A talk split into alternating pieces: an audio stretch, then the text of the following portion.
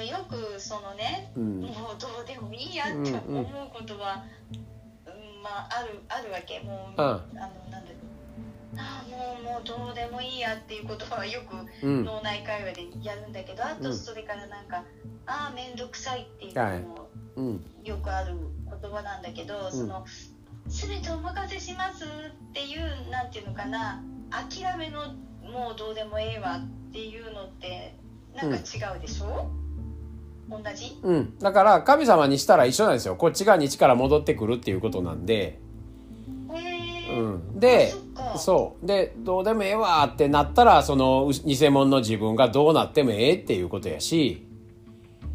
うん。もともとどうなるかっていうのは後ろの神様がゲームゲームのスイッチ持ってやってることなんでねだだってどう自分偽物の自分やったらどうにでもできないんですよ。どうにかできたところでまた次のことが来るんでね。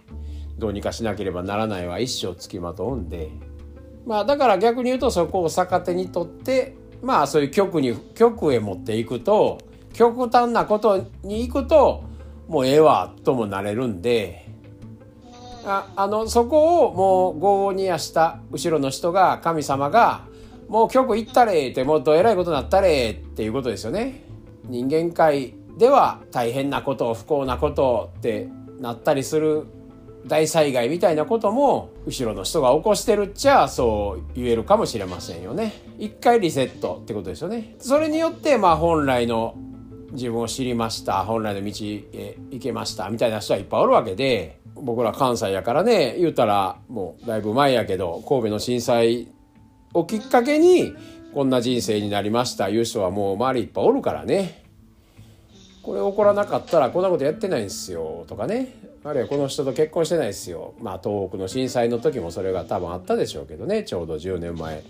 かのとの年ですけど辛いことが起こるっていうね。今年もその年なんで。え今年もなのそう今年もかのとの年なんで。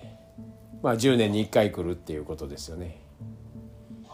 なんか、なんかのきっかけが起こるっていうことですよ。これはもう流れなんですよね。東北の震災の前は多分911の時やったと思うし、その前は湾岸戦争とかの時やったと思いますしね。まあなんか、そういうちょっと普段起こらん極端なことが起こって、人類が目覚めるっていうかね、流れがあるわけですよ。で、それをここの世界でいういい悪いに振り分けてしまうんやけど、でも後ろの意図は多分あるんでしょうね、いうことですよ。そこにはもうお任しとかなしゃあないですやんっていうとこですよね。神様やから悪いようにはしないでしょ結局みたいなことですよね。